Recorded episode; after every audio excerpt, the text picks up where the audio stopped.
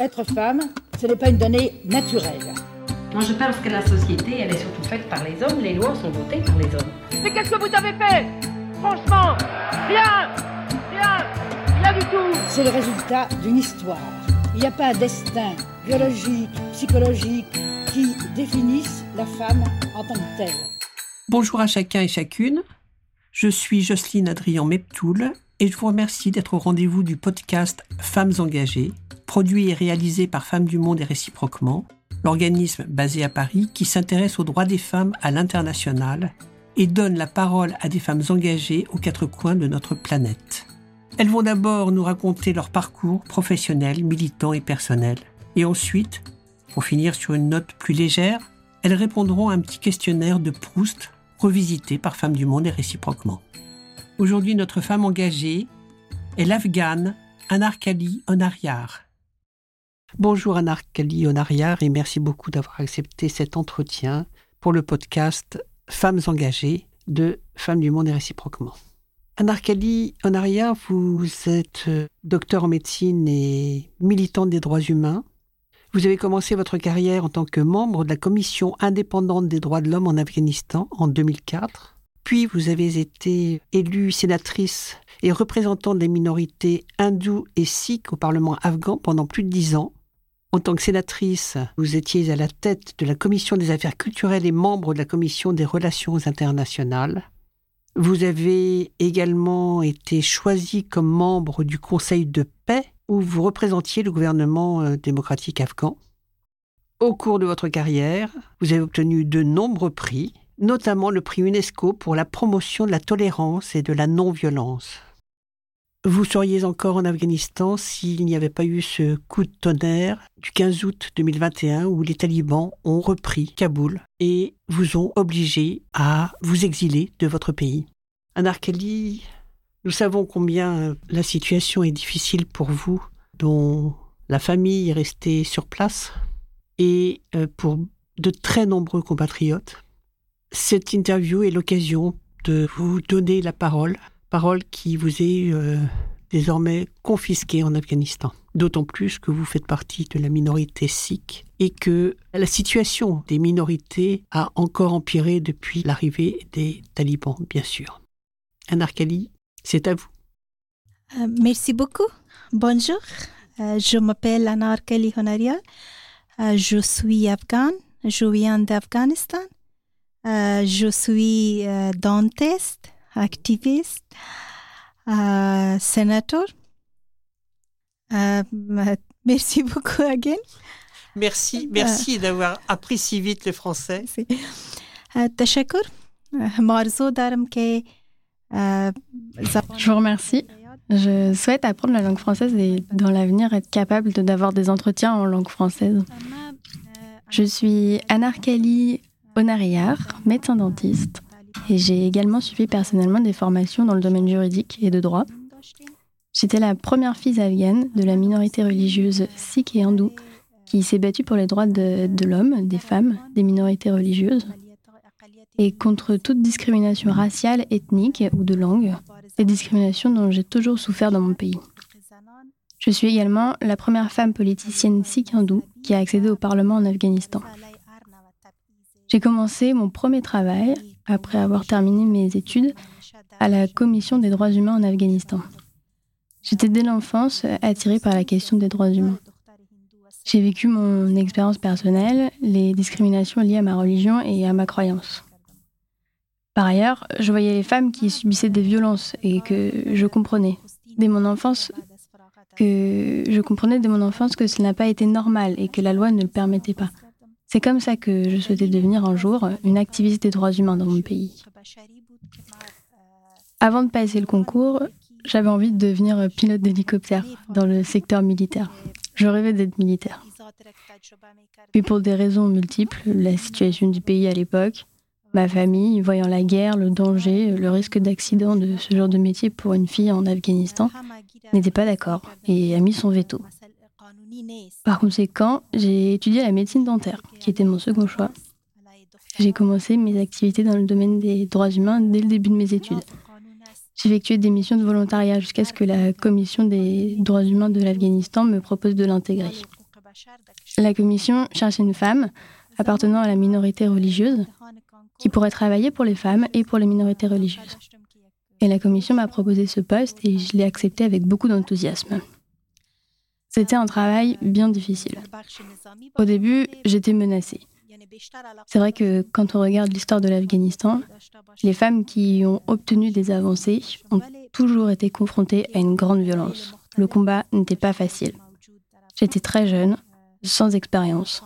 Mais la seule chose qui m'a permis de résister et de réussir, c'est ma faculté de compréhension. Je ne suis pas musulmane, mais au sein de la commission, j'ai plutôt travaillé pour les femmes musulmanes, pour combattre les discriminations.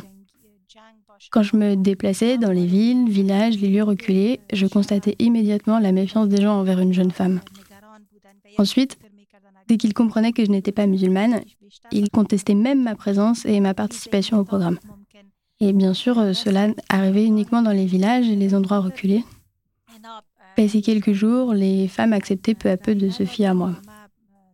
Quand je partais de chez eux et que je rentrais au siège, ils essayaient de me contacter directement bien qu'ils n'étaient pas des personnes qui avaient reçu une éducation, ils me demandaient de jouer le rôle de médiatrice, directement pour régler leurs problèmes à l'amiable. S'ils n'arrivaient pas à trouver une solution euh, de façon amiable, nous essayions de les aiguiller avec mes collègues vers les instances juridiques concernées. Cette reconnaissance était très gratifiante. C'était très important pour moi de voir que petit à petit, la société remarquait mes actions et m'acceptait. Je suis de la minorité sikh hindoue et je constatais, même jusqu'à aujourd'hui, avant la chute du système républicain, nos enfants subissaient des discriminations, étaient violentés sur le chemin de l'école ou dans la rue, seulement parce qu'ils appartenaient à une minorité religieuse. La plupart des Sikhs hindous en Afghanistan sont restés illettrés. Les parents avaient peur et ne laissaient pas leur fille aller à l'école. Ils se sentaient en permanence menacés. J'étais également dans la même situation, sauf que j'ai eu le soutien fort et infaillible de mes parents. Je n'avais aucun membre de ma famille qui avait travaillé dans la politique ou qui soit activiste des droits humains. Mes parents ont subi également beaucoup de difficultés. On leur disait de ne pas laisser leur fille sortir ou de faire des études. Mes parents sont des héros, sont les héros de ma vie. C'est grâce à eux que je suis arrivée là. Ma mère et mon père se sont battus pour nous. Ils ont vécu loin de leur entourage, de leur famille, dans différents endroits, afin que leur fille puisse faire des études et soit un modèle pour les autres. Quand je suis devenue dentiste, notre entourage disait Maintenant ça suffit, il faut que j'arrête de travailler, que je me marie, que je fasse des enfants, que je devienne une femme au foyer. En fait, pour un nombre considérable de familles afghanes, la définition de la vie d'une fille est que dès qu'elle grandit, elle doit se marier, doit faire des enfants et se consacrer au ménage. Bien que nous ne fussions pas musulmans mais sikhs, j'étais confrontée au même problème. Et je remercie encore et une fois de plus mes parents, mes héros, qui ont résisté devant toute pression de leurs familles respectives. Et c'est comme ça que j'ai pu être l'activiste des droits humains, candidate aux élections et enfin membre du Parlement pour travailler au niveau national et international pour l'Afghanistan. Évidemment, ce n'était pas une tâche facile. D'une part, les discriminations religieuses, ethniques et raciales, et d'autre part, les violences aux femmes, qui constituent le socle de mes combats dans mon pays. Un combat que j'ai commencé et que je continuerai jusqu'à mon dernier souffle. Mes premiers pas à ce sujet étaient quand euh, je travaillais au Parlement en Afghanistan, en tant que membre du Parlement. Tous les soirs, j'étudiais en détail les projets de loi pour vérifier leur conformité et leur compatibilité avec le genre et la minorité religieuse, afin que leurs droits ne soient pas bafoués. Je présentais mes avis au Parlement, j'essayais de collecter les votes des autres membres pour obtenir une situation décente pour les femmes et les minorités religieuses de notre pays. tout cela, c'était avant la reprise de Kaboul par les talibans, le 15 août 2021. Est-ce que vous pouvez nous rappeler ce qu'ont pu apporter à votre pays ces 20 années entre 2001 et 2021 sans les talibans au pouvoir? La situation dans mon pays depuis ces 20 dernières années, euh, je dois dire que je suis moi-même un produit de cette période. J'ai grandi, j'ai fait mes études et travaillé dans cette même période. Mon rêve était de travailler et d'être efficace pour mon pays. D'autant plus que j'étais moi-même une victime des discriminations et personnellement touchée par cette souffrance. Malheureusement, certains de nos compatriotes afghans ne nous considèrent pas d'Afghans. Ils pensent que les Sikhs hindous sont venus de l'Inde, Et alors que les Sikhs hindous constituent le peuple autochtone de l'Afghanistan, ils ne sont pas venus dans notre pays. J'ai toujours souffert et je me suis battue contre cela. Pendant ces 20 années de la République, nous avons pu, malgré plein de défis et de problèmes, obtenir des avancées considérables avec l'aide des institutions mondiales, arriver à ratifier des lois en faveur des femmes, permettre aux femmes et aux minorités religieuses d'accéder au Parlement, au Conseil régional, permettre aux filles l'accès à l'école. J'étais une sénatrice nommée. Après de nombreux efforts, nous avions réussi, grâce à mes efforts et grâce à ceux de mes collègues, d'obtenir au siège du Parlement afghan consacré aux minorités sikh Au début, le Parlement a voté, a rejeté notre demande, mais grâce à un décret présidentiel, nous avons réussi à obtenir ce siège au Parlement. Au service des minorités religieuses, nous avons créé des écoles destinées aux minorités sikh et hindoues, dans plusieurs provinces où les enfants pouvaient s'y rendre pour étudier. Voilà un bref aperçu de mes activités. Je remercie le monde entier, et en particulier les pays européens et même plus précisément la France, qui nous ont aidés dans le domaine culturel pendant ces 20 dernières années, de même que dans le secteur militaire et plus généralement dans tous les autres secteurs. J'ai beaucoup de respect. Je remercie les fils et les filles de la France qui sont venus, qui sont tombés, qui sont morts dans le combat pour notre démocratie et dont leurs dépouilles sont revenus en France. Nous sommes un peuple reconnaissant. Nous n'oublierons jamais les victimes qui sont mortes en Afghanistan pour les droits humains et pour la démocratie. Je souhaite pouvoir un jour rencontrer les familles de ces victimes afin de les remercier de la part de tous les Afghans et les Afghanes.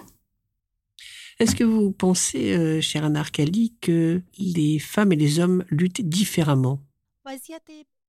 Malheureusement, encore partout, dans toutes les sociétés, il existe des différences entre la lutte des femmes et celle des hommes. Si aujourd'hui vous avez atteint ce niveau, c'est le fruit de vos combats, et cela n'a pas été une tâche facile. Dans notre pays, l'obstacle majeur, c'est la culture. Dans de nombreux endroits dans notre pays, on interdisait aux filles de fréquenter l'école. Et si on leur autorisait, c'était uniquement pour des formations spécifiques. Si elles voulaient faire des études de médecine, elles étaient dirigées vers des études de sage-femme, où on leur demandait de devenir enseignantes. Je pense que la principale question est le fait que dans la plupart des endroits où se déroulait une guerre de pouvoir, la majeure partie des hommes ne voulaient pas que les femmes atteignent un certain niveau de connaissance et de pouvoir par peur de dépasser les hommes.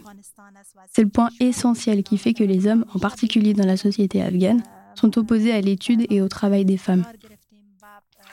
Actuellement, l'Afghanistan vit sous le régime des talibans.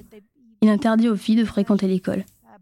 Les filles n'ont pas le droit de travailler. Lorsqu'elles lèvent la voix, ils considèrent que cela est contraire aux prescriptions islamiques et aux traditions, raison pour lesquelles elles sont arrêtées et emprisonnées. Merci, euh, Anarkali. Est-ce que vous considérez vous-même comme une féministe? Je réponds oui. Mais vraiment, le féminisme dans chaque pays a un sens différent. Dans l'ensemble, pour moi, le féminisme est une lutte pour la liberté et contre l'injustice. Notre lutte se poursuivra pour assurer les droits humains, les droits des femmes et la démocratie à travers le monde. J'ai auparavant euh, indiqué certaines précisions quant à ma jeunesse. Je voudrais ajouter quelques points essentiels. Lorsque j'étais jeune, j'étais très peureuse, malgré le fait que j'étais encouragée par mes parents. Ma famille était une famille clairvoyante. Qu'elle m'a appris depuis l'enfance, c'est l'humanisme. Dans ma famille, je ne savais pas de quelle religion j'étais. La religion, c'est un chemin qui nous conduit. À mon avis, c'est une loi. Une loi de principe qui nous montre le chemin du bien et du mal. Elle nous encourage à ne pas connaître le mal au profit du bien. Toute religion nous encourage de ne pas spolier notre prochain, de ne pas opprimer les autres, de ne pas faire du mal. C'est une sorte de loi. Et dans le passé, en l'absence de la loi écrite et ratifiée, les religions la remplaçaient. Moi, je n'avais appris que l'humanisme. Je ne savais pas que mon pays enfermait les ethnies différentes, des religions différentes, musulmans, hindous, sikhs. Vous dites que vous aviez peur quand vous étiez euh, toute jeune. Vous dites j'étais très peureuse. Vous pouvez euh, vous expliquer pourquoi? C'est un souvenir inoubliable de mon enfance. J'étais très craintive. Je n'étais pas du tout courageuse. Malgré le fait que je rêvais, je ne pensais pas un jour entrer dans la politique, je ne pensais pas pouvoir être un jour euh, activiste des droits humains.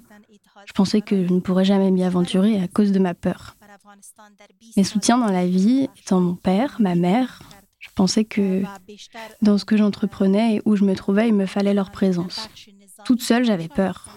Car j'insiste sur le fait que dans nos entourages, une fille n'avait pas le droit de fréquenter l'école. Nous ne parlons pas de travailler et de faire de la politique. Je suis finalement parvenue à leur faire accepter mes activités politiques.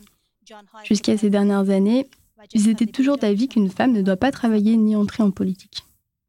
Eh bien oui, mais vous y êtes arrivé, malgré les difficultés et votre grande sensibilité, n'est-ce pas? Je suis quelqu'un de très souriante, mais je pleure facilement. Je suis quelqu'un sensible. Si je suis déçue par une personne, je l'oublie très vite. Et dès que j'entends prononcer de bonnes paroles de la part de cette personne, j'oublie tout ce qui m'avait peiné. Je n'ai pas de haine en moi. Je ne suis pas quelqu'un de complexe. Ce qui m'importe, c'est ce que mes amis, comme ils le disent eux-mêmes, puissent de l'énergie lorsqu'ils me voient rire. Les savants et les psychologues ont démontré que ceux qui rient sont souvent ceux qui supportent davantage de souffrance. J'ai personnellement expérimenté ce principe dans ma vie et je suis persuadée de son exactitude. Je dois essayer de donner de l'énergie positive aux autres. Je suis contente de savoir que même si je souffre en raison de nombreuses difficultés, j'arrive à donner de l'énergie aux autres. Quels sont vos rêves et vos distractions, vos hobbies? Que rêveriez-vous euh, encore de faire ou d'être? Je dois dire que mon rêve ou mon idéal n'est pas réalisé. Ou je dois dire que peut-être pour l'atteindre, je devrais encore mener un long combat. Ce sont deux sujets qui me torturent incessamment l'esprit. D'un côté, je me dis qu'étant ici d'une telle famille, j'ai pu combattre et surmonter de nombreux obstacles pour réaliser un de mes rêves, pour qu'un jour, dans mon propre pays, je sois reconnue comme une Afghane à part entière et non comme une hindoue, pour que je ne subisse pas de discrimination dans mon pays en raison de ma religion et de ma langue. Je me souviens dans mon enfance, lorsque je sortais avec mes parents, on allait au parc au marché, on montait dans les transports publics, ma mère nous interdisait toujours de parler notre langue, qui est le panjabi. Elle nous faisait signe de ne pas parler dans la rue ou dans le marché pour ne pas être repérée et ne pas subir de discrimination. J'ai mené mon combat dans un tel pays que j'aime. Je ne sais pas aujourd'hui si je peux dire que j'ai réalisé mon rêve, s'il est interrompu pour un moment donné ou même si je l'atteindrai encore un jour. Mon plus grand rêve, et en tout cas le retour de la paix dans mon pays. Que personne n'empêche les filles, parce que ce sont des filles, d'aller à l'école. Que l'appartenance ethnique, linguistique et religieuse ne soit plus une source de discrimination. Je désire une vie à la hauteur des humains qui consiste en ce que chacun puisse vivre selon ses opinions, croyants ou non croyants. La vie humaine réside dans le fait que chacun de nous respecte autrui, que nous nous acceptions, respections et aimions les uns les autres malgré nos couleurs de peau et notre langue. Aimer, c'est une question fondamentale de l'existence. C'est l'amour qui nous donne de l'énergie positive. J'ai vu trop de corps inertes de nos jeunes. Été psychologiquement profondément blessée. Mon cœur blessé et meurtri continue à battre pour ma patrie. Concernant mes hobbies, j'ai été tellement prise par mon travail et par mes activités que je n'avais plus le temps. Le soir, recevais des appels de mes administrés dans différentes provinces. Je devais, du point de vue militaire, contacter les institutions responsables afin de leur transmettre leurs doléances. Je ne suis pas poète, mais j'aimerais être poète ou bonne écrivaine. Je commence à écrire et j'espère pouvoir réussir dans ce domaine, à l'instar de Victor Hugo. C'est l'un de mes rêves. Au niveau du sport, j'aime également la marche à pied. Cette activité me donne de l'énergie positive. J'aime d'autres sports sans que mes préoccupations m'autorisent à les pratiquer. Merci encore une fois, euh, Anarkali Onaria. Comme euh, convenu, je vous propose à présent de répondre au fameux questionnaire de Proust revisité par Femmes du Monde et réciproquement.